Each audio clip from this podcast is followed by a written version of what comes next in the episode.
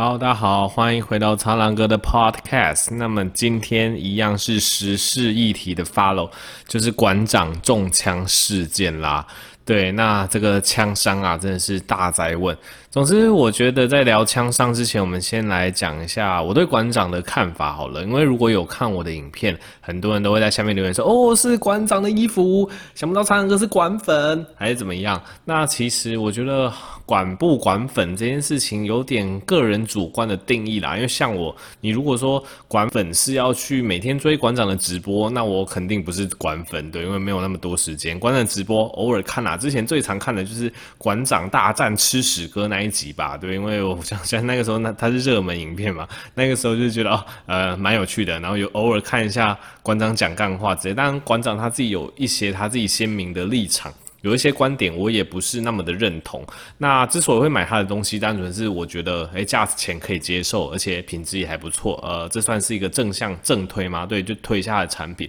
我主要是有在喝他的乳清蛋白，然后买几件他的衣服，大概仅此于此吧。如果你说这样子就是馆粉，那那没关系，反正我是觉得，反正偶尔我会追一下东西，买他的东西。所以的确，馆长这个人，我不会说讨厌他或者怎么样，不然我不可能买他的东西吼。那么今天分析一下馆长的这个。事件啊，其实关于他的一些什么阴谋论，或者是他当下发生的事情，相信大家看过很很多篇文章。那我自己主要的观点就是说，今天这个杀手，我就姑且称之他为杀手好了。他绝对不是说什么警告、恐吓意味，因此他故意打在四肢。大家如果去看一下那个监视性的影像，哈，那个枪手根本就是胡乱朝着车里面的人开枪，看起来根本就不是在瞄准，他看起来就是想要置人于死地的那种开枪法。然后是因为馆长他坐在里面，他等于是侧面面对这个杀手，他可能又非常就是非常警觉性的手拿起来挡。还怎么样，才造成子弹主要是打在打击在他肢体的部位，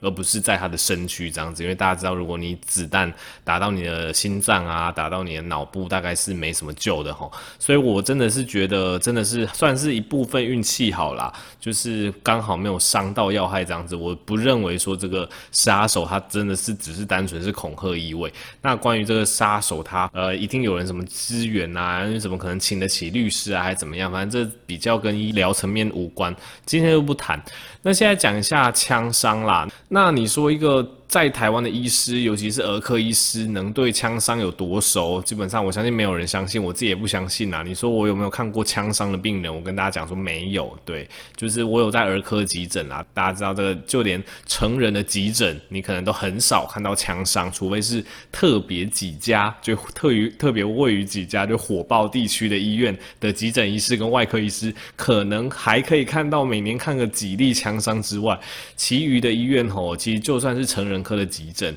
我想就是看到枪伤的机会真是少之又少。那更不用说我偶尔去顾这个儿童急诊，这个遇到枪伤的比例啊，总之我到目前是没有遇到。但是反正医学生该念的书还是要念，所以基本上我们通常都还是会念到枪伤的一些单元啦。跟大家讲一下枪伤的一个基本概念。基本上呃最常发生这个枪伤，然后又是这个先进国家的地方，大家应该没有意见，就是美国。那美国合法持有枪支嘛，一天到晚的就是有一些种族。其实再怎么样，大家变来变去之类的，所以美国好几家位于这些比较火爆地区的医院啊，都有特别这个可能枪伤的一个治疗小组，还是怎么样？就里面不管是外科医师、急诊科医师，都对一些枪伤的处置非常的熟悉吼。那基本上枪伤它是一个非常容易诊断，但是非常不容易判断的一个外伤，因为你要诊断一个枪伤非常的简单啊，在外面 bang bang bang bang，然后被送来医院，哎，你看到这个身上有这个弹孔、有弹痕，然后有在流血，有一些外伤，哎，你就。可以非常确切切的诊断哦，这个是枪伤，没有问题，gunshot。但是你要判断这个枪伤它对里面的脏器，它对这个病人的身体里面造成多大的伤害，这个就真的是判断困难。那为什么会判断困难呢？我们先讲一下枪伤对人体的伤害好了。基本上一个子弹。打进你的体内，而第一个大家会想到的，当然就是这个动能伤害嘛。这个动能大家都知道，动能等于二分之一 mv 平方。这个子弹的速度非常的快，又有一定的重量，二分之一 mv 平方乘下去的结果，它的那个动能是非常大的。这动能冲进身体里面，它会遭到身体的一些，不管是你的肌肉。你的软组织、你的骨头，那会对它产生阻挡嘛？所以等于是它要去阻挡这个子弹的动能的过程中，就会对身体产生就直接的动能伤害这样子。那除了动能伤害之外，另外一个大家比较会忽略掉的，叫做枪伤造成的热伤害，也就是 burn injury。因为枪伤大家知道，那个子弹会飞出去，后面是火药要点燃嘛。因此，整个就是子弹，它的温度其实是算蛮高的，它要用非常快的速度钻进你的体内，所以其实不只有这个动能伤害，还会有这个热伤害。那在热伤害之外呢，其实在进到我们人体的过程中，它也会把外界，特别是你表皮的一些细菌给带到你的体内，造成可能是后续的感染，甚至引发所谓的败血症之类的。所以以上讲到的动能伤害、热伤害跟后续产生的感染，这是一个面对。枪伤的一个患者要特别注意的事情。那再来有一点，这个医生特别不容易去判断枪伤的幅度的一个重重点是，这个子弹在体内它常常不是直线前进。对，如果你是男生，你上过军训课还怎么样？应该有很多军训教官会跟你讲，这个子弹其实它飞出来的过程中，它并不是直直的飞哦，它其实是会旋转的。那在旋转的过程中，除了会产生更大的热伤害之外，它常常就是会让你就是子弹一开始被打到的地方，它其实是一个小孔洞，但这个子弹在你体内是旋转啊，它其实会放大它移动的轨迹，所以常常在你背后。后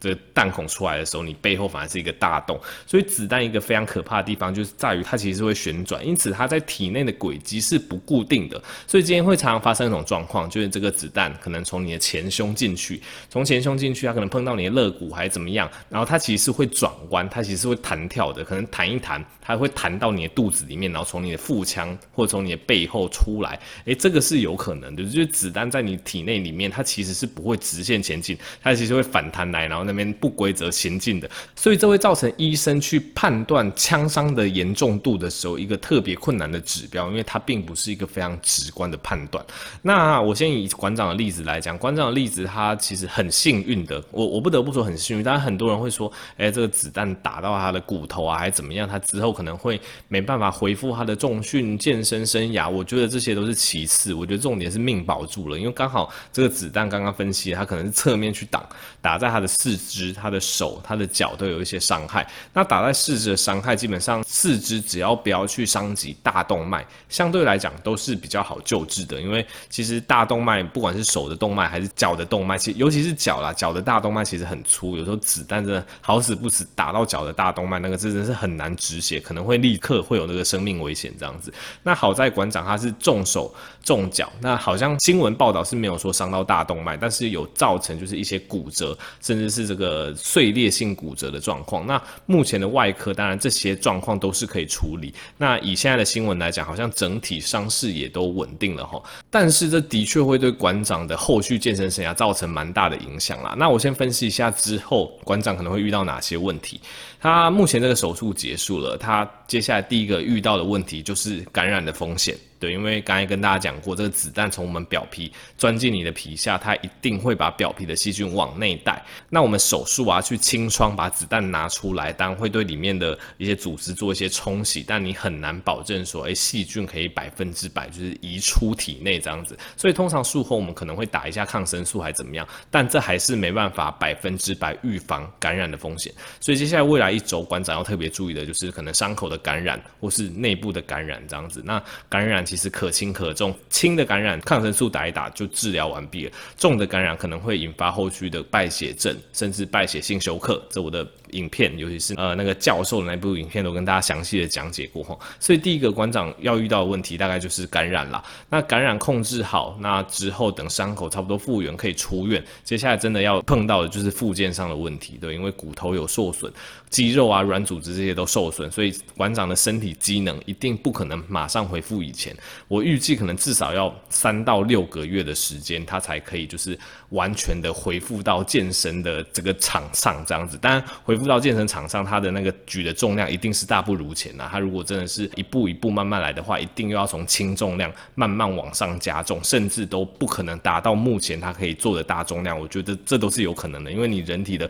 手脚这些重要的组织结构都被破坏了，对啊。所以我觉得接下来大概就是观察几点，就是有没有感染，然后他后续的一些复健呐，然后慢慢增加重量的这些过程。总之，我觉得这个新闻也可以看清蛮多人性的啦，很多人就在下面留留一些酸言酸语啊，但很多是小粉红。其实我是觉得说，不管你喜不喜欢这一个人，但这个暴力事件发生在台湾就是不对。对，不管你今天你是喜欢馆长，你是馆粉，或是你很讨厌馆长，对，你很希望馆长就不要出现在荧光幕前。我觉得这这每个人的偏好都不一样。但是今天这么一个不合理的暴力事件出现在台湾，我觉得这就是一个值得被谴责的事情，而不是说还有人那边酸言酸语说哦，就是死好还是怎么样？我觉得这真的是太扯了吼。好啦，那今天就是用这个小弟微薄的医学知识跟大家稍微讲一下枪伤啊，更何况我的科基本上不太会见到枪伤，那我只是用我医学生时代念过一些枪伤的 knowledge 一些知识跟大家科普一下。